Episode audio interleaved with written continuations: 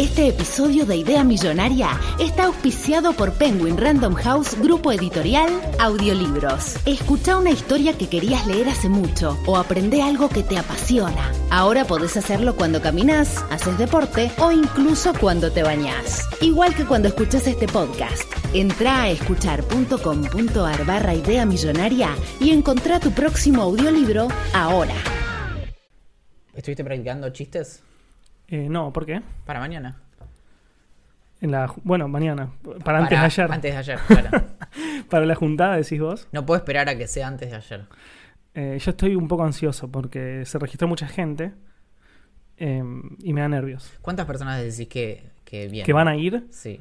como poco, 30. Como Como, poco, mucho, 30. como poco, 30. Como mucho, 60. ¿Cuál decís que es la capacidad de gente sentada en wherever? ¿Vos, vos sabés la respuesta? Sí, obvio que la sé. 60 personas. 80 personas. ¿En serio? Sí, Bueno, o sea, vamos a estar, to- igual vamos a estar todos parados en un rincón como gritando y Sí. escabeando, digamos. exacto. Que sea lo mejor. Que haya sido lo mejor. Que haya sido lo mejor antes de ayer.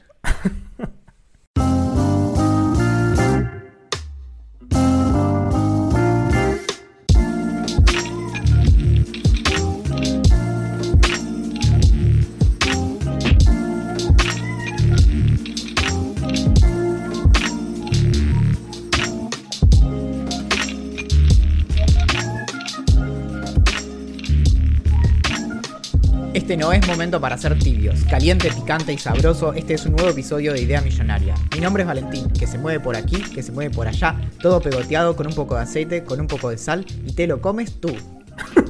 Y hoy nos acompaña, recién regresado del espacio exterior, el capitán de nuestras fantasías más ambiciosas, el Triceratops de este parque jurásico, nuestro hombre en Villa Urquiza, el aguinaldo con el que te compras unas zapatillas, es sin más el signo de exclamación de esta oración, su señoría Axel Marazzi. Volviste con todo, ¿no? ¿Cómo andas, amiguito? ¿Todo bien? Bien, bien, bien. Bien. Bueno, nos costó. Para que no sabe, porque no nos está viendo en vivo, estamos transmitiendo para YouTube. Eh, el video sale el mismo domingo que, que sale el podcast. Solamente lo streameamos en vivo y después lo bajamos para que no se pueda escuchar antes del domingo. Eh, y es un quilombo porque estamos streameando a través de la computadora que yo me compré hace unas semanas solamente para jugar con Linux. Sí. Y le instalé una versión de Linux que es muy difícil, que se llama Arch Linux o Arch Linux. Y ya la tengo bastante bien configurada, me anda todo bien, me anda Bluetooth, me anda el... eh, puedo conectar el celular, me anda el audio, me anda el brillo. Todas estas cosas que digo parece que son muy simples de realizar, pero te lleva mucho tiempo. Todo esto lo hago por, por nada, vicio, por, porque me cabe, nerd. Ay, ay. ¿Se puede decir que ya, ya somos un show? Ya somos un show. En vivo, claro. Late night. Ahora no, fa- claro, faltan que, to- que haya unas bandas de música tocando en, en la parte de atrás o que, o que se ría la gente cuando hacemos chistes. Tocando trompetas. Exacto. Muy bien, bueno, ¿y qué, qué nos puedes contar en esta, cómo podemos llamar esta sección? Una... mm, Innecesariamente complicándolo todo. Así se llama. Sabés que un poco es así. O complicándolo todo innecesariamente. Innecesariamente. Em, no, me- es así. Desde siempre quise usar Linux. Desde siempre. Desde que soy pendejo. ¿Pero por qué? Porque viste todo lo relacionado al ha- a los hackers, al hacking, a saber de computadoras. Lo que hablamos siempre que siempre nos gustó y siempre como leímos al respecto y nos gustaba y Aaron Swartz y toda la pelota. Eh, cuando era pendejo traté de instalar Linux 250 millones de veces. 250. Millones de veces. Así como lo escuchás. Más veces de los días que viví en mi vida. ¿Qué, qué distro? Claro, porque en ese momento, y esto, Lo- es, muy, lo- lo que- esto es muy, muy importante. ¿Qué cosa no existía cuando nosotros intentábamos instalar Linux? YouTube. No solo eso. ¿Qué distribución de Linux crucial? no Ah, existía? Ubuntu. Claro. Claro. Bueno, pero ¿sabes lo que ¿sabes? Ubuntu. Sí. Te voy a Cambió todo, cambió todo. nuevamente. Fue la primera distribución. Y yo sé que hay puristas de Linux que van a decir que existían otras cosas antes, pero fue la primera distribución que hizo que yo le pudiera poner Ubuntu a- a- Linux a mi vieja. Claro. Y que lo pudiera usar. Claro. Claro, lo que pasaba antes es que, si bien había algunas distribuciones que, entre muchísimas, pero muchísimas, comillas, eran simples, la realidad es que no. Y otro de los grandes problemas que había es que no teníamos ni celulares, ni YouTube, ni, est- ni teníamos los recursos que tenemos en Internet ahora. YouTube se dice. YouTube. Eh, cuando yo traté de instalar Red Hat en ese momento, Claro. que era supuestamente la distribución más fácil de todas, lo que yo hacía era, entraba a la página de Red Hat cuando estaba funcionando Windows, me anotaba todas las cosas que tenía que hacer en un papel, leía ante potenciales errores los errores más simples que podía llegar a cometer y después la instalaba. ¿Qué hacía para instalarlo? Ponía el CD que te llegaba por correo a tu casa. Sí, lo pedías. Lo pedías y te llegaba por correo a tu casa, o te lo comprabas en una revista, no sé, PC Sí. Users y demás. Cuando lo ponía, booteabas y empezabas a instalar todo. En algunos casos me fue relativamente bien y llegué, por ejemplo, a bootear. Pero en ese momento Red Hat no te instalaba un entorno gráfico de manera automática. Entonces lo que vos hacías era booteabas y estabas en una especie, para el que no sabe, DOS, una terminal. Sí. Donde te decía tu usuario, no sé, Axel. Básicamente, eh, el, el gran terror de cualquier usuario de computación ¿Qué haces? normal, ¿Qué que es haces? que es ver un cursor en la pantalla Titilando. titilando, que te dice, decime qué hacer, y vos le decís como, bueno, no sé, como abrir jueguitos, y te dice, bueno, no, no entiendo el comando Claro. abrir jueguitos, pero Entonces vos te encontrabas con eso teniendo tres, no, tres era muy pendejo, teniendo 16 años, sin saber demasiado inglés también, porque toda la documentación estaba en inglés, y ahí decías, bueno, ¿cómo hago para ejecutar el entorno gráfico? Ya no podía entrar a Windows, había formateado todo, no había hecho un group que, que- que dividía la- el- una partición que dividía la- los sistemas operativos para poder usar los dos al mismo tiempo y bla, bla, bla. Yo tenía solamente Red Hat. Me iba a la casa de un amigo, me conectaba a internet, buscaba cómo instalar entorno gráfico, volvía y cuando intentaba hacerlo me daba cuenta que no tenía internet, porque no sabía cómo configurarlo. Entonces Obvio. me volvía a ir a la casa de un amigo, cómo configurar internet en Red Hat, volvía, intentaba hacerlo, no, no podía. Creo que una sola vez en todas esas... po- Ponele que de verdad, de verdad habré tratado de instalarlo 20 veces, real. Nunca pude llegar al, al punto final de decir como, ¿puedo usarlo? Lo más cerca que estuve de poder llegar a usarlo de verdad fue que logré conectarme a internet. Desde la consola. Una vez que me conectaba, faltaba instalar el, se- el- el- el entorno gráfico. Lo de las ventanitas y poder mover el mouse y demás. Y eso ya no lo pude hacer. Apasionante. Me, me quería morir. Así que ahora, con toda la manija que tenía cuando era pendejo, me compré una computadora por Amazon, me la, me la hice traer, una ThinkPad viejita que me salió 200 dólares y ahora juego con Linux todo el día. Todo esto lo estabas intentando en el año 2002. Aproximadamente. ¿Sabes en qué año salió Ubuntu? ¿En qué año? 2004. Bueno, qué lindo hubiera sido. Por boludo. poquito. Lo peor es que si yo hubiera tenido Ubuntu en ese momento, hoy sería como el as de Linux. Porque ya tenía como una, una forma muy fácil de instalar. Antes vos tenías que compilar los programas. O sea, vos bajabas un, un punto .tar, punto .gz, que es, una, es un sistema de compresión, como el punto como- .rar, como el punto zip. .zip. Sí. Vos lo tenías que descomprimir, después lo, te, te- te creaba una carpeta, entrabas a esa carpeta y compilabas el programa. Si te tiraba un error, un quilombo, porque tenías que empezar a instalar dependencias. Ahora esto es mucho más fácil, ya te lo hace directamente el, el package manager que tiene cada distribución. O sea, en, en Ubuntu es apt, en, en Arc es eh, Pacman, no sé, es to- todas cosas muy nerd. Doble clic. Claro, boludo, el Bueno. doble clic. Te cuento, hoy vamos, nuestra primera sección Ajá. es Cocinando con François Magassi y Louis Moreau. François, François Marachi, y Louis Moreau. Louis Moreau. Eh, hoy vamos a cocinar puré chef. Eh, Nos lo, nos lo pidió Agostini. Entonces, quiero que comparemos nuestro método para hacer puré instantáneo. Yo que, más allá de cómo sea tu método, que yo seguramente sé que es muy válido, te voy a decir que no podés competir. Puedes hacer los mejores ñoquis del mundo, el mejor asado, eh, la mejor lasaña, pero yo en Pure Chef gano every time. ¿Ok? ¿Querés empezar vos o querés que empiece No, yo? quiero que empieces vos. Bien. Y yo después te masacro. Bueno, lo más importante, vamos a hacer el paso a paso. Agarras una ollita Sí. y le pones agua. Tenés que controlar en las medidas de, de- de atrás del paquete cuánto querés hacer. Creo que si eh, no recuerdo mal, para el paquete entero son 500 mililitros de agua, o sea, medio litro sería. Eh, y después la mitad en El leche. paquete de 100 o 125 gramos, dependiendo de la marca. Sí. Claro. Adelante. Entonces, de medio litro. Y después le tenés que poner la mitad de, de eso en leche. Siempre es la mitad de leche de lo que le pones de manera original.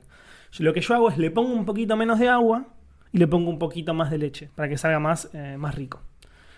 Entonces, pones el agua, la cantidad X de agua que quieras poner. Es muy importante la cantidad, tenés que chequear muy bien. Esto quizás te es lo más importante. Después le pones un poco Vos no de... sabés lo que me estoy conteniendo de decirte un montón de cosas, pero dale, adelante. Vos Y seguís bueno, con tu papá, cosa. esto A- cada ahora- uno con su... Sí, sí, dale. Yo soy. François y vos sos Louis. Sí. Em, después le pones un poco de manteca. Yo la manteca se la pongo a ojo.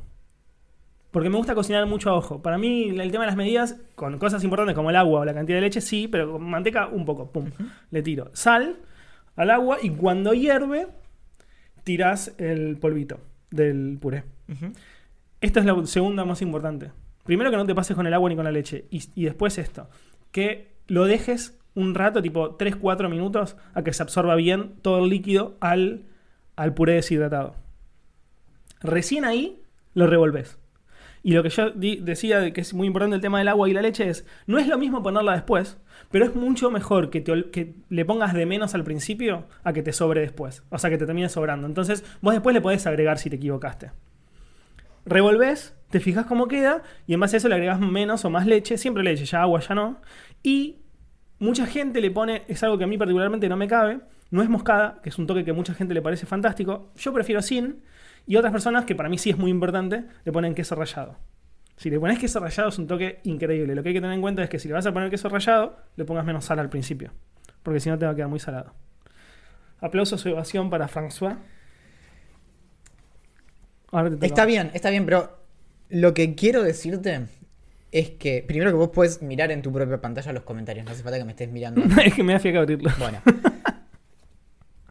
Hablaste mucho de la importancia de las cantidades, ¿no? No Obvio. diste ninguna cantidad, dijiste un poquito acá, un poquito allá. No, es Está que. ¿Qué querés? es que, O sea, Axel, está depende. Primero que lo dije, son 500 para un paquete entero. Pero Sí. después, si vos querés poner la mitad de un paquete, No, que ser después dijiste, 250. tenés que ponerle un poquito menos. Un poquito no me dice absolutamente nada. Es como una pizca de sal. ¿Cuánto es una pizca de sal, Axel? ¿Cuánto es un Lo que te poquito menos? No, lo que me gusta no. Sí. O sea, si, si yo mañana tengo un robot en mi cocina y le digo, haceme un puré chef que sea espectacular, no le puedo decir a mi robot ponerle un poquito Mi menos, robot va a aprender de cómo lo hago yo y después me lo va a hacer como lo hago. No, claro, sí, sí, claro. Machine learning, ¿no?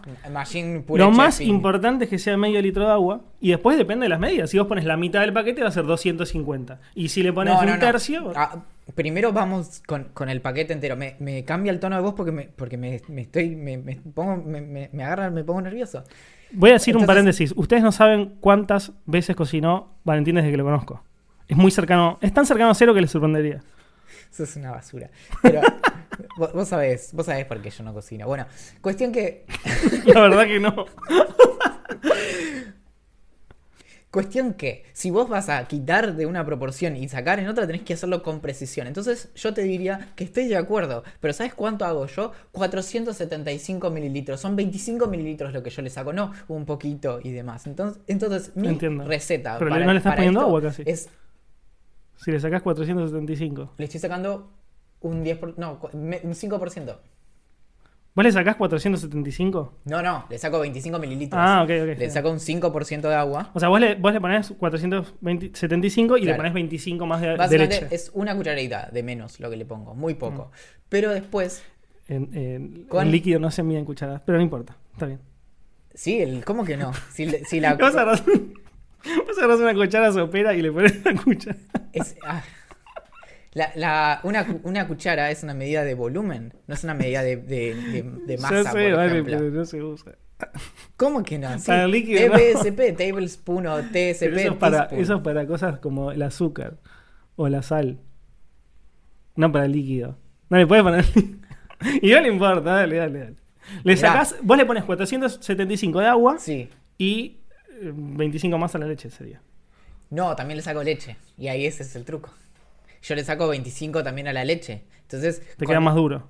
Claro. Es clave. Y después lo que hago es que, primero, no es cualquier cosa. Se le pone exactamente 25 gramos de manteca al, al puré. También. ¿Ves que Eso, eso no, lo, 25? eso no lo mido, no lo mido. Y eso es, es como, es básicamente para, en un pan de manteca de 200 gramos es más o menos un centímetro de Bien. manteca, si no me equivoco. Est- hay muchos que lo ti- tiran arriba marcado, ¿viste? Eh, Creo, me parece creo. fantástico que lo tengan marcado. No, no, como, como ya sabes, no mido la. la- Bueno, a mí esas cosas me hacen muy feliz, la, la precisión. Entonces, hago todo eso, le pongo y después hago también lo de esperar, pero ahí te voy a decir algo que me avergüenza mucho y no, no me había dado cuenta hasta este momento. Bueno, Yo no cuento los minutos cuando lo dejo reposar al puré. Dejo que absorba hasta un punto donde digo, esto está saturado, ya está. yo, es, es un poco como.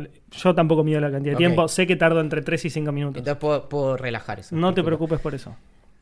Y después, y este es el truco, vos me dijiste queso rallado, te lo tomo y lo acepto totalmente, me parece increíble. Pero ¿sabes con qué el puré chef decís? Mamita, ¿cómo llegué hasta acá vivo sin haber probado esto? A ver. Tengo dos. Sí, Se pueden combinar o hacer por separado. sí. Paprika Sí. o curry. Cualquiera de los dos es espectacular. Siento que me gustaría mucho. La verdad no, no tengo esa- esos condimentos en casa. Soy más... No, no tengo eso. Claro, Soy más... con urba. Claro, soy más con Urba. En Conurba no se vendían esas cosas.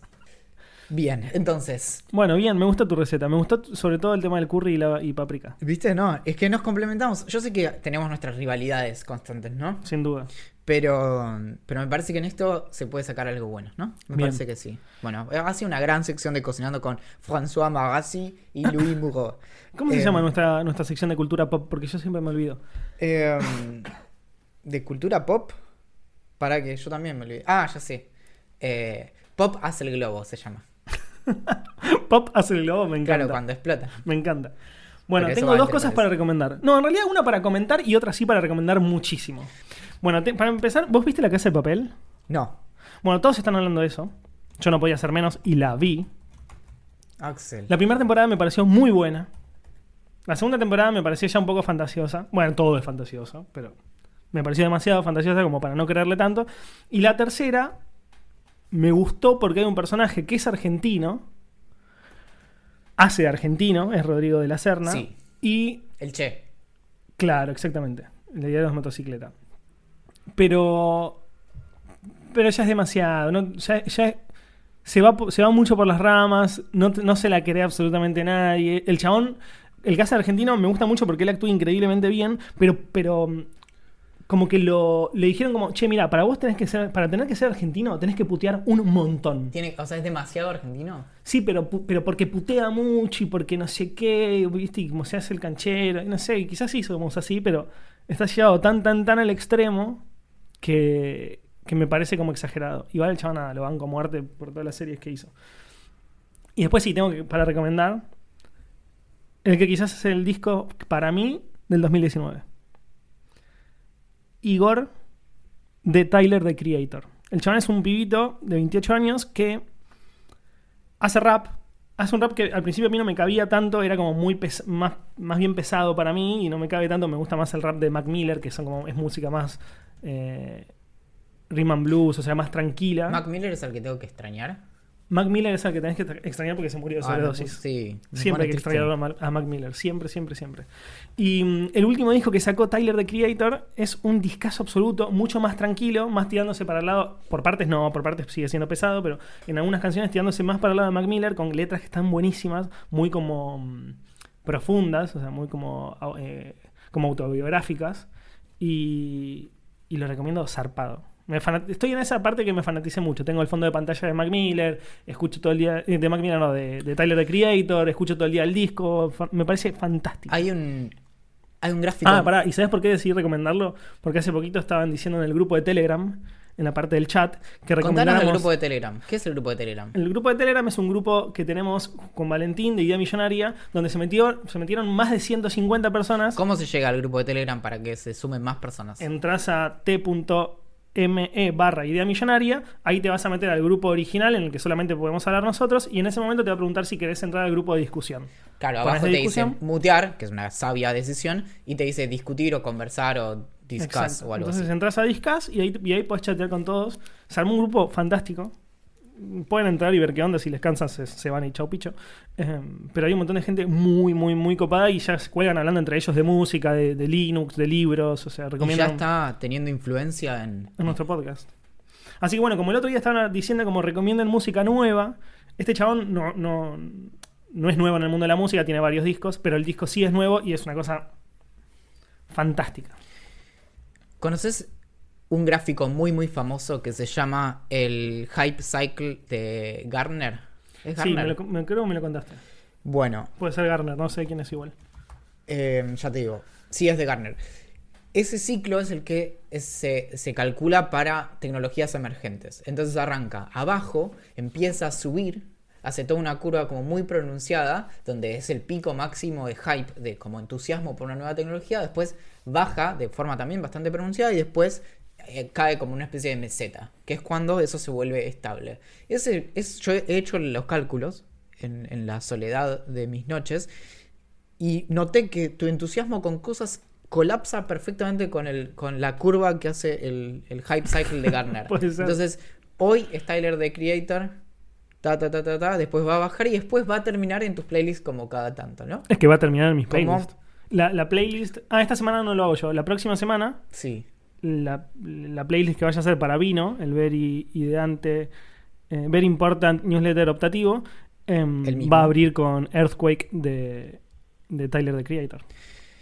Sí, porque hace no mucho tiempo era la música de Mendoza, ¿te acuerdas? Sí, que sigo escuchando esas banditas que me caben mucho. Igualmente, te digo algo, me, me entusiasma mucho como encontrar. Como que yo necesito este hype que, que, que contás vos. Porque es súper real. Pero yo lo necesito, o sea, lo busco, ¿me entendés? O sea, como yo con- como constantemente estoy buscando o autores o bandas o, o youtubers, eh, como algún, algún algo cultural para consumir que me guste, me entusiasme mucho y poder como disfrutarlo, ¿me entendés? Y ser como, no sé, Ser parte. Sí, ponele, pero en realidad no ¿de qué soy parte si me gusta Tyler the Creator? De nada, porque acá no lo conoce ni Tito. Seguro Entonces, en nada. su Reddit en el que has, has estado haciendo tus comentarios. No, no, no, no, no, no comenté en Reddit, lo cual me diste una buena idea, te digo, para cuando termine ahora. el- Pregunta rápida. Sí, Rápida, rápida, ¿eh? sí, ¿Cuánta plata tiene Bill Gates? no tengo la menor eh, no sé. Dale. 100 palos, ¿100 millones? sí. No, mucho más. 500, no, pará, 500 millones. 500 Me, millones. me estás jodiendo. O sea, ya está. Pongo pausa a, la- a todo. No. ¿Mucho más o mucho menos? Bueno, ¿Mil millones? bueno. Bill Gates tiene en este momento 108 mil millones más o menos. 107 mil millones. Es, es su, su, O sea, 100, ve- casi 100, 100 veces más de lo que yo dije casi. su net worth, su valor neto. Sí, si sí, el, net worth. Bueno, y hay- una noticia. Ya me pones que de mal humor, Bajó, boludo. bajó, ya no está más eh, segundo en cantidad de dinero que tiene. La persona que más que está segunda, que tiene más dinero en el mundo, debajo de Jeff Bezos, ¿Slim? es Arnaud, que Ah. es el dueño de una, de una marca, de una, un conglomerado de marcas que tiene eh, Louis Vuitton y otras, Ajá. que el año pasado, solo el año pasado, su, su valor neto aumentó 39 mil millones de dólares. Y ahora tiene 108 mil millones de Estas dólares. cosas me dan ganas de agarrar una AK-47 y hacer la revolución. Pero bueno, Como Rodrigo de la Serna. Jeff Bezos tiene, o sea, su, su valor es de 125 mil millones. Es mucho, boludo. Pero este es el dato y por eso te lo traía. A ver.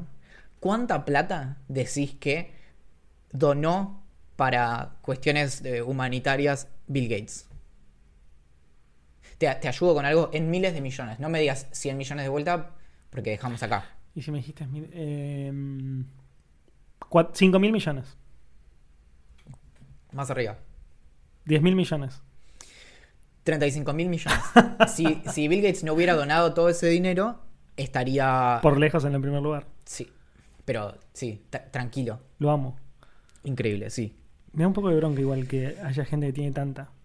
Como, sé que estás ayudando un montón, igual y toda la historia de la fundación y bla, pero... y es sé que sos pero re bueno. Lo entiendo pero, perfecto. pero me da bronca. Pero igual él tiene un pledge muy fuerte de donar, creo que tipo, no sé, 95% de toda su plata o más. Sí, había firmado un acuerdo. Eh, a los hijos les deja re poco. o Claro, sea, si yo fuera hijo de un... sí, sí, pero, no, es que pero sí. el tema es que les va, digamos, cualquiera qui- de ellos, de Quizás le queda 500, mil millones, con esa 500 cantidad- millones, pero... con esa cantidad de plata podrían hacer sus propios negocios y llegar a ese, esa misma cantidad de dinero, ¿entendés? Claro. Digamos, Invertís más o menos bien y ya está. claro. Incluso no haces nada y ya está. Ahora, lo, lo fuerte no es eso, porque vos te estás fijando como, no sé, en el que encabeza la, la lista. Lo fuerte es que es, la, es que ningún otro haya donado esa cantidad de dinero cuando todos tienen más o menos la misma cantidad. Porque Sí. estamos hablando, nuevamente, Jeff Bezos. bueno, Jeff Bezos tiene 125 mil. Claro, Millones. ponerle que el tipo donara menos, ¿no? 10 mil millones menos, 25 mil millones. Igual sería ridículamente rico, ¿entendés? Claro. Es un Estarías igual en la, misma, en, la, en la misma posición, en el primer lugar. Claro, es, o sea, él tendría, si donara 25 mil millones, tendría un décimo de un, de un billón en castellano, que es, Claro. es un millón de millones. Claro. ¿Entendés? Bueno, este se relaciona un poco con, una, con un debate que una vez tuve con unos amigos mientras viajábamos al sur. Con ellos fuimos, como con ustedes, con, como con vos y con Mayra, a- al sur, pero hicimos un viaje muchísimo más largo. Con ustedes hicimos Buenos Aires-Bariloche, Bari- Bariloche-Buenos Aires, y nosotros hicimos muchísimo más. Fuimos por, una, por la costanera, o sea, por la costa argentina, volvimos por la cordillera. Hicimos en total creo que 8.000 kilómetros, o 7.000 kilómetros, algo así. Si lo que querías es que me ponga celoso, ya está, lo lograste. ¿Era solo eso o.? Nunca, amiguito, vamos a hacer el mismo viaje si querés, Ok. o más largo. El mismo. Es más, es más. Es más, podemos comprar una, una Polaroid y sacar fotos en los mismos lugares y tenemos las dos como lo que hacen con las películas. Me encanta. Pero, la, pero las mismas fotos. Me ¿eh? parece muy bien. Bien. Listo, ahora sí estoy y tranquilo. Ya está. listo, quédate tranquilo que lo vamos a hacer. Y en, es- en esos en ese viaje tan largo, que fue un poco también lo que hicimos nosotros, encontrábamos temas polémicos y lo debatíamos. Nosotros hicimos lo mismo. Hicimos exactamente Claro. lo mismo. Es que es algo que a mí me y en gusta ese momento mucho. yo me sentí especial, ¿te das cuenta? Sí, estudié para ¿Escuchás esto. eso? ¿Qué? Es mi corazón rompiéndose. Yo te había dicho.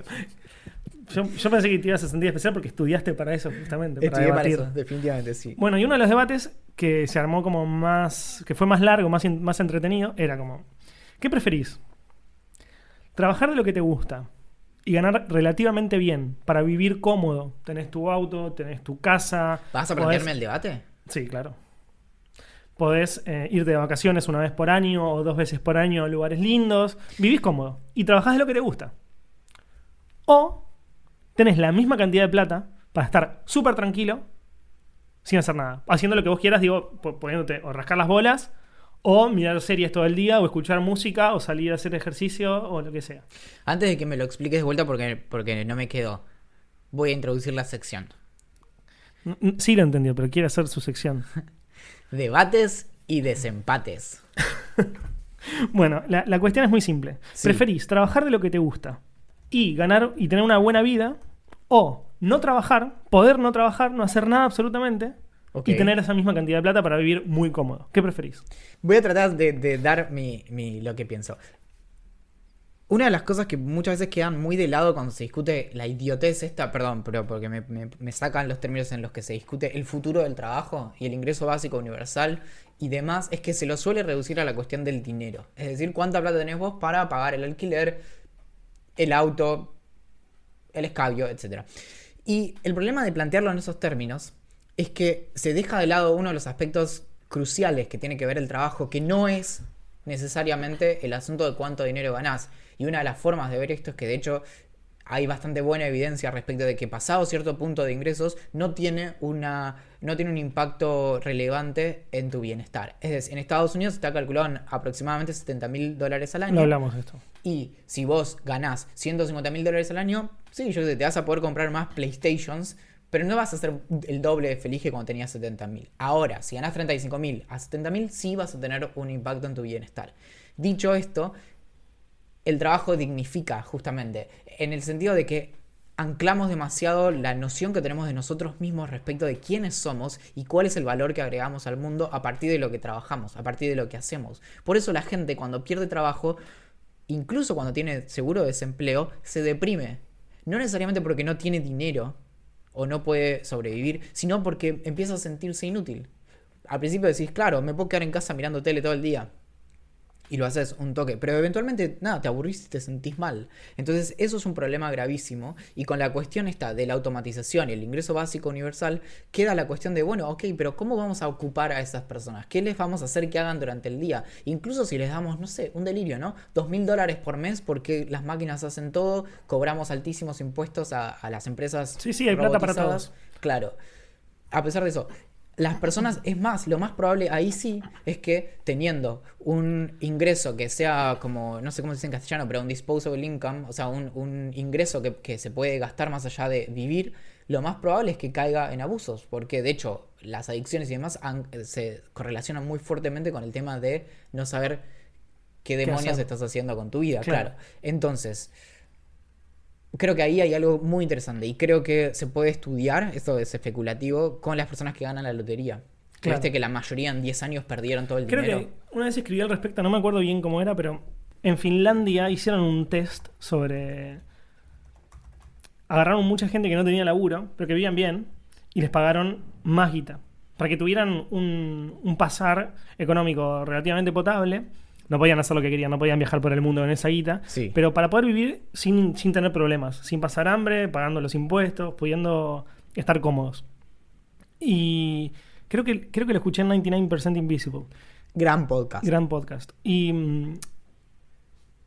y, y estaba la declaración, estaba como el- una entrevista a una chica que había, que había formado parte de ese, de ese, de ese test. Sí. Y la mina decía que como al principio estaba súper bien, pero que con el paso del tiempo se obligó a buscar laburo porque no podía estar sin hacer nada. O sea, la pasaba súper mal. Y eso me hizo cambiar un poco mi perspectiva. Porque yo obviamente formaba parte en este auto, con este mismo planteo, formaba parte de la gente que decía como, yo ni en pedo hago- me, me voy a laburar pudiendo estar en mi casa mirando series y haciendo lo que me gusta. Que en realidad a mí me gusta el laburo que hago. Digo, no estoy haciendo este podcast porque me estoy haciendo millonario. Estoy haciendo podcast porque la paso súper bien con vos. Y charlando y divertimos este, tema, este tipo de cosas que me, que me Entonces gustan. siempre que decís eso es para alardear. ¿Qué? Vos me estabas, vos, o sea, cada vez que te compras algo me decís, viste, esto es el podcast. Y yo digo, bueno, yo a mí no me, a mí no me está rindiendo así. No, no es el podcast. Ok. Em, y eso me hizo cambiar un poco mi perspectiva. O sea, como cuando- desde que escuché esa entrevista de esa piba, empecé a cambiar mi pensamiento en relación a qué haría si, si la tuviera toda, ponele. Si fuera el hijo de Messi a los 25 años. Claro. Tenés que encontrar una. Por- Y- quizás ese una sea, no sé, eh, escribir, y aunque seas un pedorro. Eh, pero ese, tu laburo es escribir. Es Tu- que hay un tu- problema, hay un problema muy fuerte de disciplina también, que en real- realmente termina siendo un buen incentivo el tener que trabajar para, incluso cuando haces cosas que deseas, ¿eh? o cosas que te gustan. Pero de- de- es esta cuestión también de que hay cierto cinismo detrás de la cuestión de el trabajo creativo, ¿viste? Y que seamos todos creativos y bla, bla, bla. Y el asunto es que escribir te toma un montón de, de- tipo, es un régimen también. Entonces, si vos ya tenés resuelta la, la cuestión de, qué vas a vivir, bueno, no es tan fácil. Claro. Bien, que te puedo ofrecer una, una, una serie de secciones Ok. que nos sugirieron en Instagram. Me encanta. La primera es, el mundo es uno solo y nosotros somos dos. Ok. La idea de esta sección Sí. Es que recorramos el mundo juntos, en algunos casos especulativamente, por ejemplo, lugares a donde nunca fuimos, como Oslo, Noruega. Sí. Pero en este caso, una ciudad que los dos... Pero ya vamos a ir. Pero ya vamos porque a tenemos a Pablo que nos recibe. Exacto. Y eh, para eso hemos hecho este podcast. Pero hay, hay ciudades a las que sí tuvimos el privilegio de visitar, como Ciudad de México. En México. Que amé profundamente. En los Estados Unidos de México. Sí. Que, Pará. sí, sí, sí, lo sé, lo sé. Me reí porque pensé que ibas a decir otra cosa, pero. em, que me, me encantó muchísimo la Ciudad de México. Nos preguntaron cuáles eran los lugares. que- me preguntaron a mí, pero vos también conociste, así que es para Sí. los dos. Em, Itzel. nos Itzel nos preguntó cuáles son los lugares que más me gustaron, nos gustaron de la Ciudad de México. Em, hay algunos nombres particularmente que no me acuerdo. Sí, estuve googleando un poco, así que eh, estoy un poco más. eh, recuerdo un, poco más las cosas. Una de las cosas que más, más, más me gustó y yo pensé que me iba a parecer una cagada fueron- fue la, la lucha libre. Yo pensé que era como tanta actuación, tan, abu- tan como. No sé. Tan fake que la iba a pasar mal. Y un poco lo es, porque todos saben que no se están pegando en serio y no están sufriendo, a no ser Es que un tengas. show. Claro, a no ser que tengas siete años y vayas a verlo con tus padres. Eh, pero me pareció fantástico cómo la pasa la gente. Digo, vas, te tomas unas birras con tu, con tu familia, con tus hijos o con tus amigos. eh, y, y, disfrutar de cómo lo disfrutan los demás también. Y como que llega un momento que te metes mucho en, el, en el show. Y, dejas de pensar un poco, esto es todo fake y todo aburrido y como de todo mentira y es aburrido. Y la empezás a pasar increíble. Y a mí me pasó eso, salí como increíblemente feliz. Encima fui, fui a una que era medio de la B. ¿Saliste medio manija de, de pelear vos? Tipo, No, no, yo a no. ver, a ver quién. A ver. ¿Quién se la banca? Claro, claro, claro. No, no, yo nunca estoy manija de pelear. Yo fui a la de la B, o sea, fui a una que no es la cheta a la que van todos, que no me acuerdo si se llamaba Arena de la Ciudad de México o Arena Sola o algo así, que era como la más careta en la zona más linda de la ciudad. Yo fui a una que era medio, medio como una ciudad, en una parte de la ciudad medio fea y, y era más barata y como y demás. Y, y cuando estaba yendo en el Uber, o no me acuerdo si era un taxi, no, era un Uber, todos me decían, o sea, to- to- el, el- el- el- el conductor me decía como, loco, cuando salgan de acá, yo fui con un amigo, eh, con Nicolás, un amigo argentino que vive hace muchos años en Chile, me decían como, loco, mucho cuidado cuando salgan. No caminen, pero por nada en el mundo, para la izquierda. ¿En qué barrio estabas? No, no lo ¿En recuerdo. qué No recuerdo. colonia? No, no lo recuerdo. Caminen sí o sí para la derecha hasta la avenida. para- toda la gente va a ir para ese lado. Paren en la avenida, pidan su Uber. No se tomen un taxi. Sí. Y pero, pero me lo repitieron muy tanto que yo dije, loco, ¿dónde mierda me estoy metiendo? Soy un gil, me van a partir. Yo siempre pensando en mi iPhone eh, y unos pocos dólares que tenía en el bolsillo. Pero obviamente no me pasó nada, fui, me tomé un Uber y todo bien. Después me gustó mucho la- el Museo de Frida. Em, lo que no me gustó es que está como... es muy turístico, lo cual tiene lógica porque Frida es una de las artistas más famosas de la historia, de, de la, de la cultura, así como de, pin- de pintura. Eh, pero eso como está tan, tan armado y tan como capitalizado que no me, no me agradó eso, pero las obras son increíbles, increíbles absolutamente.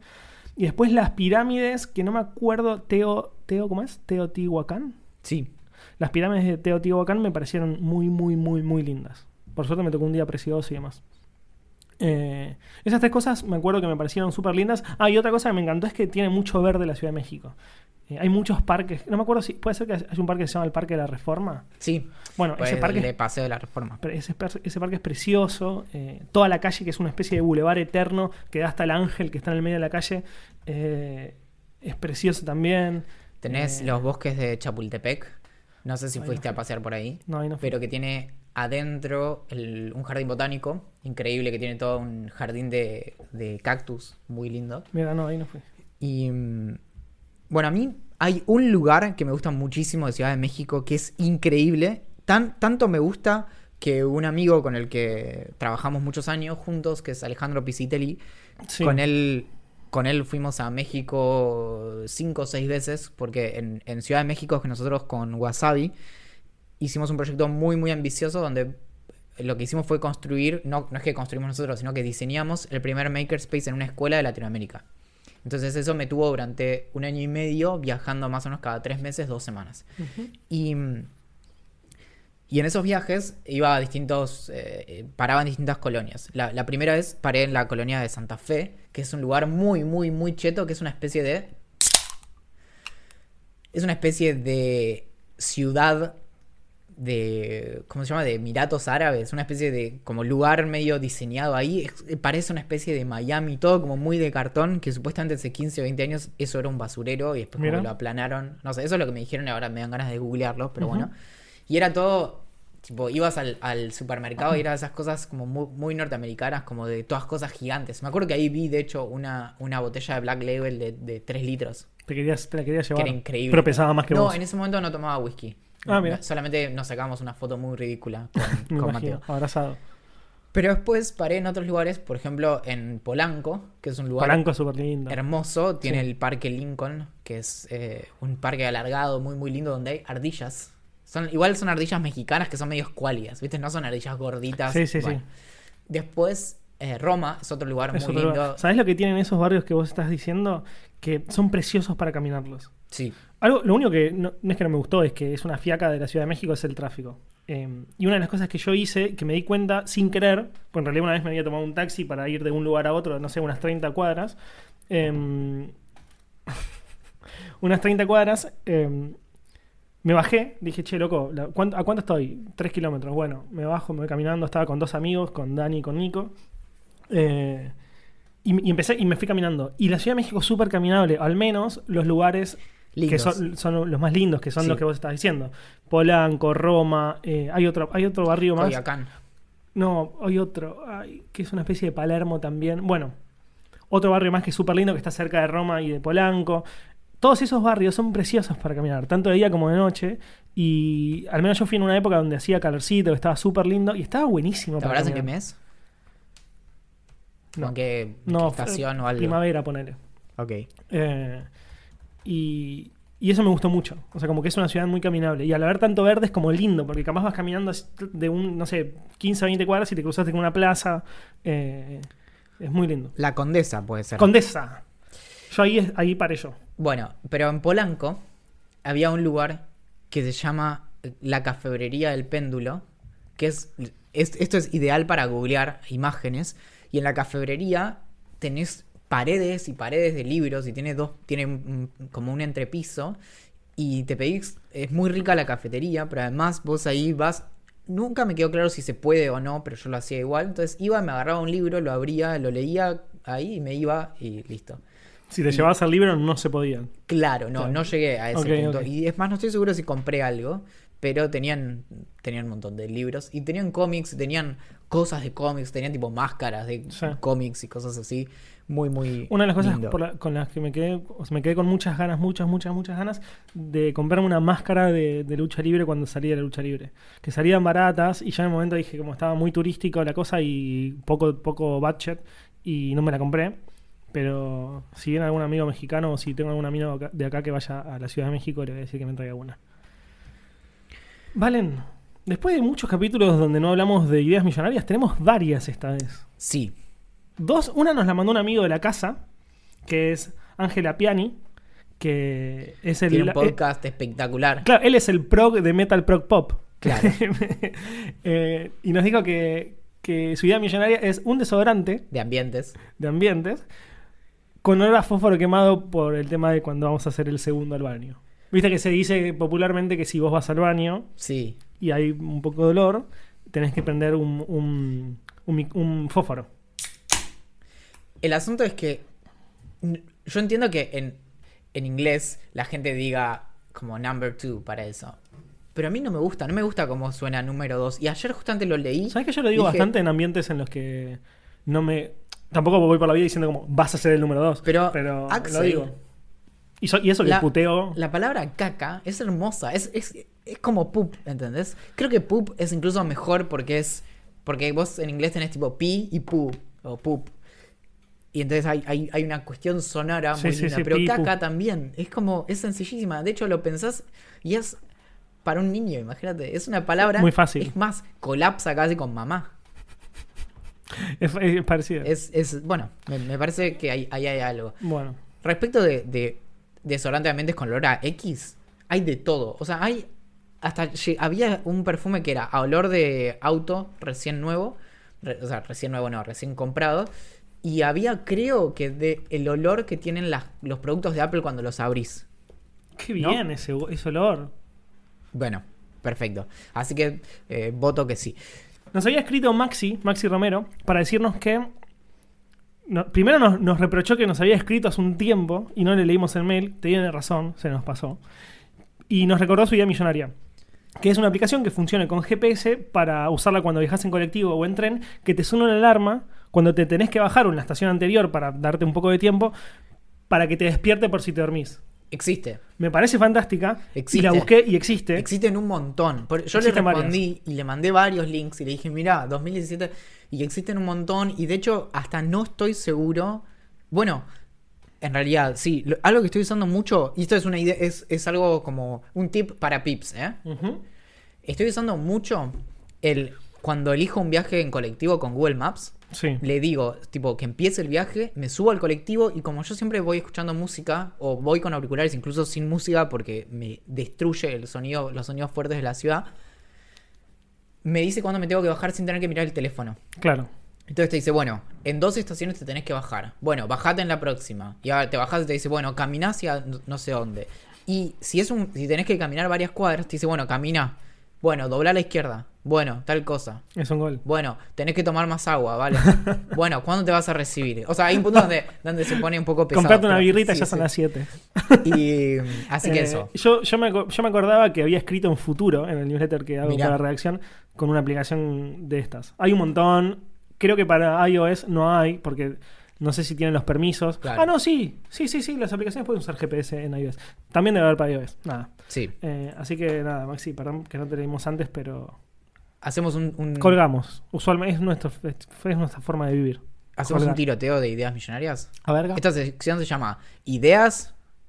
millonarias. Muy bien.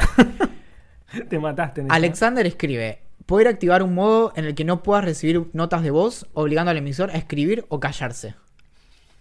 Bien. Después se pone un poco eh, violento y dice todo en mayúscula, todos juntos por un mundo en el que no se manden notas de voz de más de 10 segundos. Está bien, ¿Sabes qué? Yo tengo situaciones. Me gusta debatirlo esto. Se nos va a hacer muy largo el capítulo, ya te digo. Igual, bueno, nada, pero para eso nos pagan, Axel, está todo bien. Bien. em, hay situaciones Sí. en las que me gusta que me manden audios largos. Sí. Ya Yo lo te- hablamos. Ah, ¿sí? Sí, pero volvamos a hablarlo porque, me, porque lo, lo banco mucho. Nada. Tanto que yo le llamo podcast. Claro, podcast cortito. Sí. No, te, te doy un ejemplo y vos me decís si va por ese lado. A ver. Me pasaba cuando, por ejemplo, Mateo estaba de viaje y yo le decía, o yo estaba de viaje y le decía, che, ¿me mandás un audio de tipo 10 minutos? Y entonces yo después salía a caminar y él me iba contando como, no Claro, sé, me has dicho que te cuentes. momentos en que De Estados tipo, Unidos. por ahí eran como, no sé, no hablábamos hace tres semanas y le decía, bueno, contame qué pasó y entonces extendete. Bueno, a mí eso me cabe. Cuando es un, un audio así, mucho más porque me estás contando tu vida en otro país o en otro lugar. Eso me reinteresa. Incluso nosotros estuvimos hablando de, de lo que hicimos en México. El problema es el consentimiento. ¿Viste, Claro. ¿viste esa analogía entre el, el sexo consentido y tomarte? No. Bueno, hay, hay que googlearlo, pero es básicamente una viñeta en donde te, te dice como, bueno, básicamente como que eso es que como que te den té y vos no quieras y demás. Bueno, acá hay algo parecido. Me gusta que me mandes un audio cuando estoy en la calle o estoy viajando en transporte público. Me parece fantástico. Me gusta más que escuchar música incluso. Escuchar un, audio largo donde vos me contás algo copado. Si me estás hablando laburo y no, no me mandes un audio de 5 minutos. Decime, che, necesito que mandes este mail ahora porque lo están esperando. Bueno, nada, lo mando y chau. Ahora, si me estás contando algo copado, bring it. Abrieron, Iñaki dice, abrieron una cervecería enfrente de mi facultad. Dice, qué gran idea millonaria. En realidad dice otra cosa, pero no la voy a leer. Desaprobás el parcial, vas y te escabias todo. Aprobás, vas y te escabias todo. Abandonás la materia, vas y te escabias todo. Me parece buenísima. Sí, de hecho, en algún momento cerca de mi facultad yo decía, tienen que poner un Starbucks y explota todo, o sea, se llenan de guita. ¿Qué pusieron? Un local de Patagonia, a dos cuadras. Se llamaron más de Y guita. es cierto que mi facultad tiene fama de que son todos comunistas y yo qué sé, pero todos tienen Mac y no todos, pero hay mucha gente que tiene bastante más dinero y, mucha menos necesidad de trabajar de la que parece. Claro. Mati dice, idea millonaria. El otro día me enteré, gracias al grupo de cómo funcionan las cosas, porque cómo funcionan las cosas también tiene un grupo que se llama Sí. Cómo se discuten las cosas. Buenísimo. Y en el grupo de arroba cómo se discuten las cosas, si alguien, eh, Paula subió una imagen de un calientacamas. Que parece un eufemismo de alguien con quien te acostás, ¿no? Como Pero no. No sabes, anoche lo pasé con una o un calientacamas. Uh, jaja, jojo, jiji. Esta idea de Mati es enfriacama para el verano. Es lo, lo contrario, ¿entendés? En vez de conseguirte a un o una calientacamas para, o une para el invierno, la, la estación actual en la que estamos, por si no lo tenías presente, en el, en el verano te conseguís a alguien que te enfríe la cama. Me encanta. Sí. Eh, Lo que me sorprende, por ejemplo, es que, eh, dado su corazón, yo no entiendo cómo mi ex no, no trabajaba de eh, fría cama, sí. Eh, acá alguien dice en Twitter, no sé cuál es el usuario, debería existir una función en los servicios de streaming donde la primera vez que reproducís un video, película o canción no se pueda adelantar ni retroceder, para apreciar mejor el arte. Ponele, sí. Me, es que me pareció, me pareció divertida por Me algo mato. que es cierto, que es que a veces no le damos chances a algo y te dice, no, esa serie es una porquería. Bueno, pero en el segundo o tercer capítulo se pone súper bien y no sé, como que, por ejemplo, yo sé que la serie Parks and Recreation muchas veces no engancha, A mí no me enganchó. Pero lo- lo- como que en un momento entras en, en una y decís como necesito esto todos los días de mi vida. Claro. ¿Sabes qué? sí. Yo ahora estoy viendo em, El Marginal en la tele. Porque está saliendo eh, un, un capítulo por semana. Y obviamente lo veo por, por televisión, no podés poner pausa, no puedes poner nada. No tengo ninguno de esos aparatos que permite rebobinar, que te graba y demás. Eh, ni siquiera tengo HD en mi casa. O sea, lo, lo que veo en HD lo veo a través del Chromecast. Estoy casi seguro que vos ni siquiera pagás el cable. Sí, pago, pago. Ah, ya, ya lo pago. Eso, eso es en el conurbano. Acá en Capital es mucho más eh, controlado todo. Em, en conurbano, la la de, civilización. la cantidad de años que estuve sin pagar en el conurbano. Bueno, no importa. Em, y estoy viendo el marginal en la televisión. Y hay algo que está muy, que es muy copado de tener que sentarte y decir como, che, me estoy haciendo pis, voy al baño y vuelvo. Pum, y vas apurado y volvés y decís como, ¿qué pasó? Como que la tensión que te genera o, o la necesidad de prestarle atención a algo mm, es algo que no me pasaba hace mucho tiempo. Sabías que está online, ¿no? Sí, pero sale uno por semana, o sea, lo puedo ver después. Yo no sé ni cuándo sale. Vi dos anoche al hilo porque no, no sabía. Claro, yo los veo los. Hoy es jueves, los martes a la noche de 10 a 11 Ok. y. Y me gusta. O sea, me gusta el sentimiento que tenía cuando. Ahora, ahora nu- nunca tengo ese sentimiento. de hecho, no veía una serie en la tele hacía años, pero años, pero mucho. Tu idea millonaria es eh, mirar televisión. Volver a la tele. Muy buena.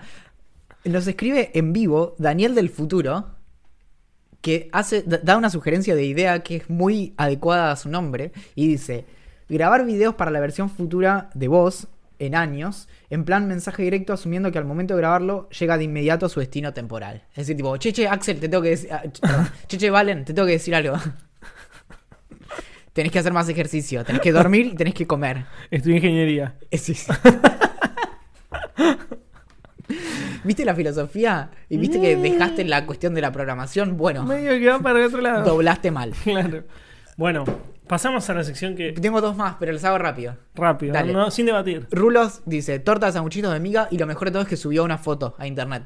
De Bien. una foto de 80, de un cumpleaños de 80, en donde la torta es, es básicamente un, un gran sándwich de miga gigante. Te lo juro. este- Me encantaría- Está... Lo estás viendo. Literalmente un sándwich de miga gigante. Sí. Amo, amo. pero calado con el número 80. pero Muy bien, amo, amo. No podemos debatirlo. Nos dice Chispi, idea millonaria. Chocolates rellenos de antiácidos. Y esto lo voy a decir muy rápido porque lo estuve pensando a la tarde. Es. Todas las cosas que tienen. que, que generan acidez. Como las cosas como fritas y a veces chocolates y demás. Todo eso que traiga. O bien ese- eso de relleno. O bien tipo sal. Que vos le tires arriba como uvasal, de hecho. Así a todo. Y te lo comes la, la milanesa con uvasal arriba. Te aplaudo, pero fuerte. ¿eh? No, por hubiera, eso no, hubiera gritado, pero no quedaba bien. Si iba a sonar medio mal en el micrófono. Lo edito. ¿Trajiste esa trompeta chota que tenés vos? Pregunta. Preguntas de Instagram. Bueno, veamos. ¿Qué Tenemos. No sé qué está pasando, nos están mandando una cantidad de preguntas. A mí me encanta, me Me hace muy- encanta, muy, me muy, encanta. muy feliz. Bien. Hay una pregunta que, me, que dice Ani. ¿Hay alguna base científica o psicológica que explique por qué dicen cuando alguien nos fast y ahí ya no sé, se termina. cortó? Me gustaría saber. Nunca vamos a saber qué, qué nos había preguntado. Itzel pregunta en una sección que podemos titular Dicen que la tecnología es lo que se viene. O sea, eso es como un. Es como una viñeta dentro de la viñeta. Claro, Bien. Como cuando apretás tab. sí. Como cuando... Sí, como Ah. cuando te encontrás una, una flora dentro de un libro aplastada. Esta sería la flora, Axel. No tengo ninguna duda. ¿Qué app para Android me recomiendan tipo lo que tiene Valen para contar el café y cerveza? Itzel nos pregunta. Lo primero que le- leí rápido y leí qué tiene Valen en la cabeza y dije... Un montón de cosas. Sí, pero yo uso para cosas arbitrarias una que se llama Taplog, donde vos le podés poner X que quieras contar. Yo lo uso para poner cuánto café tomo, cuánta cerveza tomo y alguna que otra cosa que no me acuerdo. Creo que en un momento lo había hecho con whisky, me dio impresión y lo terminé de hacer. Yo uso, pero esta es más para... No tiene intención de, de- de contar cuántas cosas consumís, en este caso cerveza o café, sino más para cuántas calorías consumís, que es MyFitnessPal, pero a fin de cuentas sirve para lo mismo. No, no digo que sirve para lo mismo, sino que tiene puedes usarlo para eso también. Creo que la tuya es un poco contesta mejor la pregunta, pero Lo que sí, pero el tema es que es mucho más complejo. Yo me, traqueo cosas que por lo general pueda sencillamente traquearlo. Si ya me implica escribir algo, o eso sea, vos tocas ahí. me agrega demasiada fricción y, o sea, yo, yo cuento gastos según categoría, no pongo el ítem, ¿me entendés? Tipo, compras, no pongo compré tal cosa. Y acá marco una cerveza o, o no sé qué. Incluso Claro. cuando pongo café, pongo bebidas que tienen distinto grado de cafeína. Como puede ser, no sé, un cappuccino o puede ser un café doble con leche. Claro. Esta pregunta me dejó un poco pensando porque me dejó de pasar. Pero viví en la época que sucedía, o al menos que me sucedía a mí. Es porque la gente se queda callada y mira para cualquier parte en los ascensores. Yo miro mi celular. ¿Cuándo no? De hecho, bueno, iba a decir, tenés un poco de razón también, pero yo cuando estoy en una situación en la que, por, e- ¿viste? Tipo, el, el- ¿cómo, se llama? En inglés no me sale el término, eh, como el silencio, el awkward silence. Silencio incómodo. Bueno, em, eso medio que desapareció, la verdad, para mí. Ya no existe el silencio incómodo. Porque yo agarro el celular y chau. Ahora, yo no estoy en una cita hace más de una década, entonces quizás en ese momento es la en, en los que más awkward silences hay, pero eh, yo subo un ascensor y, y me da vergüenza porque hay otra persona y siento que deberíamos estar como hablando de tipo small talk, como, che, qué frío que hace, está lloviendo, qué bajón. Celu, los vimos. Amo el setup de esta pregunta porque te quiero hacer varios comentarios. A ver. Yo cuando estoy en una situación de silencio incómodo, pero, pero no personal, o sea, no en una cita, sino en un evento, por ejemplo, Sí. a propósito no miro el teléfono porque pienso es lo más obvio que alguien puede hacer en esta situación, así que voy a hacer lo contrario, incluso en desmedro de mi bienestar. Es decir, voy a contar azulejos, por ejemplo, o lo que sea, pero no agarro el celular porque digo, no, esa es la salida fácil, ¿valen? ¿Nunca agarraste el celular? No, mil Lo mi- veces. no, no, pero pará. No, esto no sé si tantas veces. Si haces esto, ya Sí. somos pareja en otra vida. ¿Nunca agarraste el celular y sin que lo sea, te pusiste celular en, el- en el oído como para ver, como si estuvieras escuchando un audio? ¿En una situación de, de evento? No. Yo sí, boludo, olvídate. No, Estoy en una situación no, en la que no, hay awkward silence y yo tengo que estar hablando y digo, un segundo, pum, me pongo el celular acá y me doy una vueltita y con el celular acá, audio. Situación cita. No, en una cita no podés. Esto te lo dije en situación evento.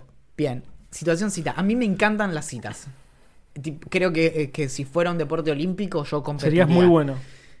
Y a mí me pasa que no me incomoda el silencio. Porque yo tengo suficientes cosas sonando en mi cabeza. Cinco o seis voces distintas, de hecho, que me dicen quema todo, no, vale, no la quemes. Ese tipo de cosas. Entonces, nunca hay realmente silencio en el mundo fantástico de Valen. Entonces, no tengo problema. Y me encanta ver cómo la gente se desespera. Entonces, yo me puedo quedar así y de hecho puedo hacer algo que es como, ahí digo, como, bueno, claro. eh, Por algún lado tenía que, que, ¿cómo se dice? Que salpicar el autismo. Porque puedo mirar a los ojos a alguien y quedarme mirando de una forma que incomoda mucho a las personas y a mí no me genera absolutamente nada. Entonces, en un silencio incómodo, yo te puedo mirar y la otra persona se empieza a Claro, vos- deshacer vos frente me a podés mí. mirar, ahora ya no me pone incómodo, pero me podés mirar tipo cinco minutos hacia los ojos. Sí. Silencio. Sí, sí, porque mi. porque, No, o sea, yo Me tengo. muero, me voy. Tengo Sí, un me- switch. Tengo un switch y de pronto salgo. Al, al punto de que me llegan a secar los ojos. O sea, es- puedo estar sin pestañear mucho tiempo también. Es, bueno, es interesante. Es como mínimo No, es yo no puedo, yo no puedo. Idea millonaria, nos dice Pedro. A ver, Un alquiler de libros. ¿cómo sería? ¿Me pagás a mí? Vos tenés libros, que a mí me interesa alguno, y eh, yo te pago para llevármelo un mes, por ejemplo. Y. Pero es, es una joda esto. No, no, es real. Ayer Se- me, se lo llama dijo, me lo dijo biblioteca- ayer por se llama dije, biblioteca y es "Exactamente, re digo, barato". Tu idea millonaria es una biblioteca. sí. Y que- ah, bueno. Y vos sabías que, que les está yendo re mal. Buen- claro, Bueno, buenísimo. y, y entonces es como. Sí, igual. lo- Incluso, tipo, Paperwhite. O sea, claro, los vimos. no, lo único que se me ocurre ahí es que tenga cierto valor que sea la biblioteca de alguien. Y sí yo, sí, yo me alquilaría un libro de Borges, ponele. Pero porque me gustaría ver sus anotaciones. No sé, no es alguien que me guste mucho. Eso día dijo. de Y lo que dijo fue algo que encima es algo que tiene. ¿Dijo eso? Aplaudo también, Pedro. Algo que dijo fue que también tenían valor las anotaciones. No solo las mías, Obvio. sino las tuyas después. ¿Y sabías qué hace No, eso ahora? más, ah, ¿Qué? Cuando compras un libro en Amazon, que supongo que es una experiencia que no tuviste nunca en tu vida. Una sola vez. Bien. Los libros cuando los no, compras. mentira, compré un montón. Cuando los no, compras no. electrónicos, Sí. te deja ver todas las personas que subrayaron y en dónde subrayaron. Entonces vos empezás a leer un libro y te dice, bueno, esto subrayado por 7000 personas, por ejemplo. Entonces medio que vas sacando como, ah, esta frase es la que le gustó a todos. Goodreads. En, Good, en Goodreads hay una sección que se llama Quotes, que yo lo usaba mucho. En una época observando antes de ser newsletter y después de haber sido un blog de fotos, fue un blog de quotes. Y, las más, y están ordenadas por famosos. Entonces, ¿quiénes compartieron más, quote, más quotes? O sea, ¿cuál fue el quote más compartido de Hemingway? Te dicen cuántas personas la compartieron, es decir, cuánto lo subrayaron. eh, y los usuarios que lo hicieron y te lo va ordenando. Claro, esto lo que tiene es que es contextual. Entonces vos estás leyendo el libro y te aparece en el libro, subrayado en el libro mientras lo lees. Ah, no. No, es muy- Pero pará, yo compré el libro, nunca me pareció eso. ¿Tengo que prenderlo? Y no, andás a ver hace cuánto fue que lo abriste ese libro. Ah, ok. Esto, esto ya igual tiene varios años. Mira. Quiero hacer una salvedad, Ok. que es que, ¿sabías cómo, cómo se llama la comunidad de cómo funcionan las cosas en Telegram? Sí, me lo acabas de decir. No, pero ¿sabes cómo se hacen llamar a sí mismos? Ah, a sí no. mismas y a sí mismas. ¿Cómo funciona ERS? ¿Cómo funciona? Exactamente. ¿En serio? Muy bien. Ah, no sabía, bien. boludo. Es exactamente- Entonces, todo- en, en este momento hay una discusión en vivo acerca de las cosas que estamos diciendo y hay algo que tenemos que conversar. Porque tenemos que estar preparados para esta situación porque mañana, no sé Me si gusta vos- porque es una mezcla entre programa de radio, porque se charla en vivo, pero al mismo tiempo es un programa No, medio analógico. a ver, porque es... Axel, somos un conglomerado multimedia. ¿Cuánto? Te lo dije, el día que, que empezamos con este proyecto yo te dije, esto va a escalar. Y, y- Pero ¿cuánto falta más o menos? Porque... no, bueno, nada. las es, como una, es como una buena tarta de manzanas. La cuestión es que, es que un, un debate que ha surgido, cada vez con mayor preocupación en el contexto político argentino, es mañana, en la juntada por el primer año de Idea Millonaria, Antes de ayer. antes de ayer, en la juntada de Idea Millonaria, hubo dos grupos muy grandes, muy presentes. Hay algunos que se superponen y juegan en los dos bandos, pero hay personas que van a llegar por cómo funcionan las cosas y personas que llegan por Idea Millonaria. ¿Se, ha- ¿Habrá algún- alguna suerte de disputa, decís vos? Espero que no. ¿Jugarán hasta la muerte al TEG, por ejemplo, o algún juego de ese estilo? ¿Te imaginas que cierra wherever y 4 de la mañana y siguen jugando en la calle? De hecho, hay un reclamo de hacer como la, la propia juntada que no sea la de idea millonaria. Y yo me pondría celoso si fuera los como funcionarios. Claro. Porque se hace la juntada de millonaria, pero no de cómo funcionan las cosas, Mirá, viejo. yo, y esto es, esto es 100% real, cuando cumpliste el primer año de observando y el segundo año de Pero yo observando no hago. y este año eh, vas a cumplir el tercero, yo te dije, tenemos que hacer una fiesta. Y el año pasado te dije, tenemos que hacer una fiesta. Y este año te digo, tenemos que hacer una fiesta para los observanders. No existen los observanders. Sin contar eso, no me, yo no soy. Solo no puedo hacer esas cosas. Hago la de, la de, la de idea millonaria en persona porque estás vos y porque. Porque gracias a vos puedo juntarme con gente. Sí, he, he Que no, salvado, con- que no conozco. he digamos. salvado tu vida social. Cuestión que eso, me hace tener que ayudar a pensar todo eso. Y hay una última corrección. Hay personas que estilan llamarse Valentiners, pero ahí creo- me, me parece, No, chicos, cuídense. Me parece que ahí- Quiéranse un poco, me parece que han cruzado un En todo caso, los Murers. Es tipo, es siempre del lado del apellido. Believers. Como los Beaver, claro, los Believers, los Beavers. Los. No conozco más, la verdad. Estaba haciendo fuerza. Un lugar, pregunta Beno, por el que cuando camines te revitalices y te llenes de energía. No, no tengo, no hago eso. Para mí, yo sien- siento que la pregunta va por el lado de como, ¿cómo te desconectás? Sí. Yo me desconecto con videos de YouTube o cosas que no sean relacionadas a, la- a los laborales, digamos. O sea, como viendo, por ejemplo, el marginal en la tele o viendo la casa de papel. Así me desconecto como que dejo de pensar en todo, digamos. ¿No hay, ni, no hay ni un solo lugar? Me gusta, o sea, te puedo decir lugares donde me gusta ir y caminar por esos lugares, pero no lo hago bien? hace. Lugares me siento súper bien, pero no lugares lo hago hace mucho. bien caminando. Y cuando salgo a correr por el Parque Sarmiento me, me gusta. eh, cuando las, las pocas veces que fui a.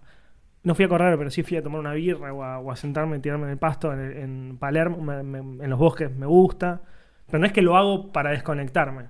No, no. Voy y lo hago y me la paso bomba. Lo importante es que te revitalice. Había una época que yo salía de la, de la redacción, salía temprano, tipo 3, y me iba a los bosques de Palermo con dos amigos a tomar una birra. Casi, o sea, una vez por semana, obligatoriamente. Qué lindo. Era una juntada preciosa, aparte, época verano, pri- época verano, primavera, te cagaste todo. se cayó una silla en mi balcón, eh, estamos al lado del balcón y, y Valen casi se muere. Yo la pude ver antes. Eh, y era casi obligación. Solcito, bosques de Palermo, birrita, gente corriendo. Si hubiera habido un policía cerca, nos hubiera dicho, chicos, seguramente no se puede escabiar acá. Sé que, pero bueno. Que, eh, para mí el lugar es el Jardín Botánico de la Ciudad de Buenos Aires. El ecoparque ahora estás, eh, estás usando mucho. ¿O es parque del jardín? En, Botánico? en realidad no, no paso tanto, pero ahora en el ecoparque, en uno de los dos, al menos hay café. Pero no sé, la otra vez fui y no estaba muy bueno. Pero el botánico es hermoso, puedes comprarte un café al otro lado e irte a caminar ahí. Axel, muy muy importante, nos pregunta Nico, ¿qué te robarías del área 51? Un alien, boludo, para que sea mi esclavo. Pero están todos muertos, me parece, ¿eh? No, esa es la que te dicen a vos, papá. ¿Puedes decir que hay...? ¡Ah! Me muero, acabo de descifrarlo todo. ¿Qué? ¿Sabes qué hay? ¿Tan rápido? Sí. ¿Viste que en Ciudad Universitaria, atrás de Ciudad Universitaria, hay un barrio eh, hippie? Hay como una especie de comunidad hippie. Sí, ponele. No, la ¿no verdad sabías? no, no sabía. Bueno, está y hasta se puede ver en, en el satélite. No me acuerdo ahora el nombre. ¿Qué tal si los aliens cuando vinieron tomaron el poder de Área 51 e hicieron su propia como comunidad hippie me encantaría. en el medio del desierto bajo tierra? Me encantaría. Me encantaría ir y que les enseñen tipo con, con, con vinchas y, Claro, y es que- planten su propia comida. Pero es que, que no, o sea, científicamente te digo, eh, que no te, no te, no debería extrañarte que haya pasado eso.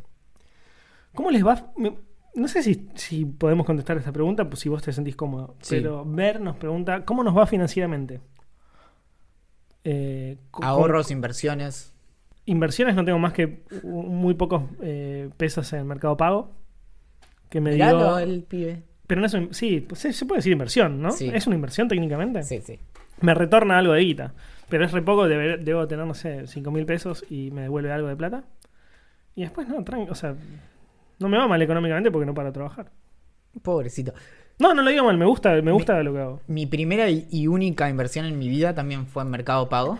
Que lo que tiene es esto de que todos los días te da algo de plata y vos decís como, ah, está funcionando. Que a diferencia de un plazo fijo, vos decís "Tie- tres meses y te, te, te mata. O sea, la idea sola, va, las personas que somos impacientísimas como yo, no podemos con todo eso. Alguna vez exploré eh, invertir o poner algo de plata en un fondo común de inversión.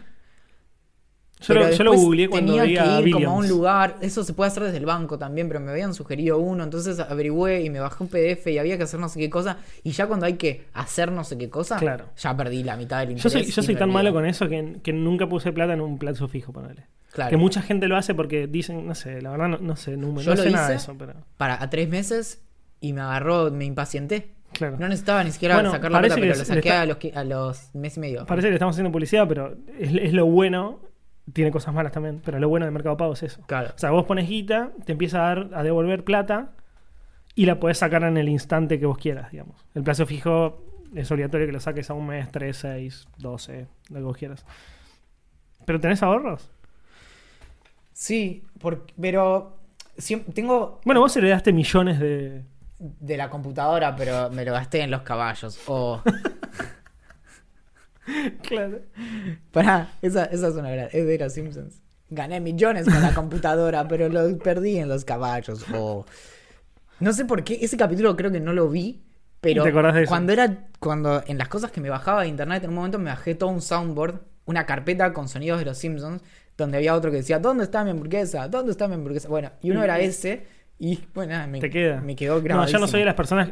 Conocí esa frase, no sé por qué motivo, pero no soy de las personas que No. sepa frases de los Simpsons. Como a nivel ahorros, yo lo que trato de tener es como un. En inglés le llaman Rainy Day Fund. Como un, un- unos ahorros para. A ver, ¿hace cuánto trabajas vos en relación de dependencia? 10 años. 10 años. Antes trabajé en negro. Lo máximo que yo trabajé en relación de dependencia fue creo que 6 meses. En mi vida. Así que yo soy un eterno monotributista. Por lo tanto, nunca sé qué tan confiables son mis ingresos. De hecho, lo más confiables que se volvieron mis ingresos en los últimos 3 o 4 meses fue con cómo funcionan las cosas y el club de la curiosidad. Claro. Antes era tipo, hay buenos meses y malos meses. Entonces, yo lo que trato siempre es de saber que uno, dos o tres meses puedo no tener ningún ingreso y poder pagar el alquiler. Eso es como mi base y, y a partir de ahí como crece. Claro. Pero siempre necesito tener eso, entonces siempre de cualquier cosa que yo tenga tengo que restarle como tres veces, tres meses de supervivencia porque Claro. hay meses en donde va a estar sequísimo. ¿Cómo se llamaba el fac, el fax? Cuando renunciabas, un consejo era como renunciar teniendo seis meses de pago de alquiler y de tus necesidades básicas, como el fuck off, no sé qué. Fuck off fund. Ponele, fuck off found. Y mm, me gusta eso. Yo no sé si llego, pero ponele. La matemática les gusta menos de lo que les gustaría, dice Bruno. Y te voy a decir, no, Bruno, eso es física, metafísica y lógicamente imposible, porque la matemática es, yo qué sé, es, es fría como el mármol, es bella como una Todos los estatua. capítulos es, lo mismo. Es, Dejen de preguntar Es- sobre es matemáticas. poesía, A mí sí me gustaría que me guste más, pero no, no sé, no, no me gusta tanto. bien. Ya dije, ¿no? Que la matemáticas, la matema, qué mal que estoy. Matemáticas fue la única materia que casi me llevó en el colegio. Nunca me llevé una materia. Rendí en diciembre, yo tampoco, pero rendí en, diciembre y si rendía mal ahí me la llevaba. Terrible. Mirá si, llegaba, mirá si me llegaba a llevar una materia, lo que hubiera llorado, boludo, no, me muero. Sí, sí. Y es, no, no es, no es un lindo escenario. ¿Debería tapar la cámara de mi laptop? Pregunta guion bajo Palv, que se llama Patricio. La tengo tapada hace. desde que tengo laptop con cámara, creo. Creo que. Ah, me van a mandar unos, unos stickers para tapar la cámara de Thor. ¿Por qué? Porque- ¿Antonella? Sí, una amiga que labura. ¿Y a mí no? Sí, a vos también. Ah, bueno. Eh, pero bueno, hasta que lleguen, no sé cuándo. El otro día me regalaron unos que se pegan y son como una ventanita que la abrís. Ah, muy bueno. Pero me parece que si se lo pongo a la computadora, rompo la computadora. ¿Por qué? Porque te agrega algo de, de grosor y Ah, la compu no, cierra. ni Claro, pedo. la voy a marcar solo. No, ni bueno. pedo. No, la respuesta es. No es necesario. No te van a espiar. No lo sé, la verdad, pero digo, no, no creo que te vayan a espiar a vos particularmente. No es que sos Estás poniendo en Obama. peligro a las personas, ¿eh? Está bien. Pero, pero, sí puede haber como algunos virus que se viralicen mucho, que infecten a muchísimas personas, que filmen a la gente y suban eso a la nube, a un servidor X. Eh, yo también lo tengo tapado. No creo que me estén espiando. Y si, lo ha- y si en algún momento sucede que me espían, la tengo tapada. Lo más importante es que para vos tiene un costo muy bajo y el beneficio es muy alto. Exactamente. Aunque, bueno, bien se podría intervenir el micrófono de tu computadora y entonces eso sería un problema. ¿Qué país del mundo serían y por qué? Nos pregunta Emi Rico, que es una de las personas por las cuales este podcast existe. El gran definitivamente. Eh, fue el primer ideante que conocimos en persona. Es, es verdad. Y, a la primer- y el primer ideante al que le dimos un libro. Y el primero que nos regaló un montón de vino. Exacto. Em, jo, me gustaría ser China o Estados Unidos, pero seguramente soy Namibia. ¿Luxemburgo es un país? Bueno. Mónaco, yo soy Mónaco. Ah, bueno, tranqui. Chiquitito y poderoso. Bien, me gusta. me encanta. Peque Magan hace una pregunta que es para vos, Axel. Antes del Big Bang, ¿existía el tiempo? no tengo la menor- No sé, no sé. No puedo contestar. Me Lo supero. voy a responder sin entrar mucho en detalle. Con el Big Bang comienza Por eh, favor, porque vamos. el mucho tiempo. espacio y el tiempo. Por lo tanto, como dice Stephen Hawking y básicamente cualquier eh, físico que se dedique a la cosmología, no tiene sentido la pregunta de qué existía antes del tiempo porque la pregunta por el antes ya es una pregunta temporal. Entonces no había nada. A lo cual tu cerebro, que está cableado para pensar en términos temporales, te dice, ok, pero ¿qué había antes? Y ahí Claro. es otra cuestión. Nos preguntan qué pensamos del voto electrónico, que está mal. En contra, siempre. Y no importa, si- no importa lo que googlees, el consenso científico al respecto del voto electrónico es que siempre algo tenés que resignar y ese algo que resignás siempre es malo para la democracia. Lo único en lo que es mejor el voto electrónico es, en- es la cantidad de tiempo que toma en, en reverse los votos, o sea, en contabilizarse los votos, pero eso pone en juego la democracia. Pero, Y no. Y eso se puede agregar una capa tecnológica para el conteo y no para... El problema es para la emisión del voto. Si vos involucras un sistema electrónico en la emisión del voto, estás teniendo problemas que son irresolubles. Lo que podés hacer es agregar una capa electrónica para el conteo. Por ejemplo, si tenés una boleta única de papel en la que tenés que tildar a quién votás, se puede hacer que una máquina lo, lo cuente automáticamente y después tener un esquema de verificación de esos resultados y tener todas las ventajas sin tener las desventajas. La última, Bueno. importantísima, Valentín, importantísima de verdad. Uy, ya sé cuál es. Sí, sabes cuál es. Soy Manu Chacha o soy Manu Chacha en Instagram nos pregunta pancho o hamburguesa forever and for good la comida que elegirías para siempre entre estas dos pancho o hamburguesa No sé si responder lo que quiero responder o lo que tengo que responder Igual- para que vos me quieras. no no pero responde lo que quieras porque para mí es, muy jodida también ayer comí hamburguesas por ejemplo y Bien. Voy a decirte lo siguiente. Durante mucho tiempo pensé que era Pancho. Pero hoy, que soy más grande, ya tengo 30 años, te puedo decir que estaba equivocado. Y lo que va es la hamburguesa. eh, a mí posta me, me, me conflictúa mucho esta pregunta pero creo que diría hamburguesa pero ¿sabes por qué? ¿te puedo dar la explicación? No sé si me Yo amo, interesa. amo, amo el pancho profundamente. Pero te puedo explicar el motivo. La hamburguesa se puede hacer de muchísimas formas diferentes. Es decir, vos podés hacer una hamburguesa casera con diferentes tipos de carne, meterle queso, meterle cebolla, meterle orégano, meterle paprika, meterle un montón de cosas, condimentarla bien y a los panchos le puedes poner mayonesa, le puedes poner sabor, mostaza, lo que quieras, pero no mucho, papitas, pero no mucho más. Totalmente de acuerdo. Entonces, es una. Si bien es una comida que no puedes comer habitualmente porque terminas rodando o porque te hace mal, es mucho más maleable. Entonces elijo la hamburguesa porque, como vos dijiste, ya estoy viejo y me gusta comer mejor. ¿Ese, ¿Ese fue Axel o fue François? François, François Magassi. Ese. Muy bien. ¿Sabés cómo va a empezar la, la introducción de este podcast, no? Tipo la, la, la, la bio. La- François y Louis.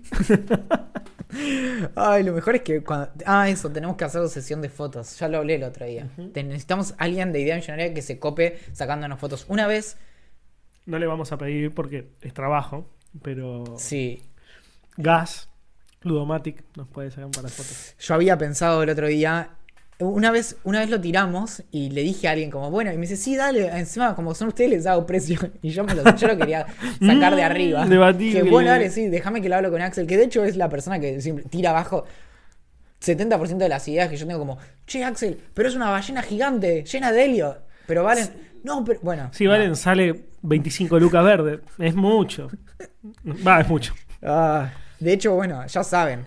Eh, la- el regalo de las trompetas tuve que hacerlo por izquierda. No, mentira, eso no. Eso no. Te hago quedar mal. Ya cuando me ponga en pedo voy a contar más. Muy bien. Bueno, hem- hemos cumplido. Hemos cumplido, hemos cumplido de más. Mi nombre es François Marachi. El mío es Louis Moureau. A Julien Príncipe le agradecemos por la canción de apertura y de cierre de Idea Millonaria. Pueden conversar con un montón de personas ideantes como ustedes en el grupo de discusión de Telegram de Idea Millonaria, que lo encuentran en t.me barra Idea Millonaria o arroba en Telegram. Pueden ver nuestras fotitos en Instagram, en Idea Millonaria Podcast. En Facebook pueden ponernos me gusta hasta que se les cansen los dedos en barra Idea Millonaria. Y en Twitter nos encuentran como Idea Millonaria P con P de paprika. Pará, agregamos una red social más. Parece raro, pero terminó pasando. Idea Millonaria se convirtió en un podcast que también tiene video, que sale los mismos días que el podcast. Así que nos pueden también buscar en YouTube como Idea Millonaria y escuchar lo mismo que están escuchando en Spotify o en Apple Podcast o en cualquiera de sus aplicaciones, verlo. Sí, más o menos los miércoles a la tarde o más o menos los jueves a la tarde es que salimos en vivo con Idea Millonaria. Exacto. Todo depende de cómo esté la agenda de Valentín Mujo. También tenemos un subreddit en barra R barra Idea Millonaria. Lamentablemente siento que el subreddit murió por el. No, no es por culpa de, pero sí, medio que sí, por el Telegram. Por el canal de Telegram en el que estamos chateando todo el tiempo, básicamente. En fin. Lo muerto no puede morir. Lo que está muerto no puede morir. No sé, Algo eh, así. traté de tirar una muy como... Profunda. Sí, sí. Bueno, también nos pueden escribir sus ideas millonarias a gerencia arroba mi- ideamillonaria.com o colaborar con el podcast en vip.ideamillonaria.com. Y ya es tarde para invitarte, pero Si lo hubieran hecho antes de mañana, de antes de ayer, se hubieran tomado una birra se gratis. hubieran tomado una birra gratis. Exacto. Si te suscribís ahora, te O a hubieran tomar la ligado un libro también. Pero pueden hacerlo para la próxima. Yeah. Atentamente. La agencia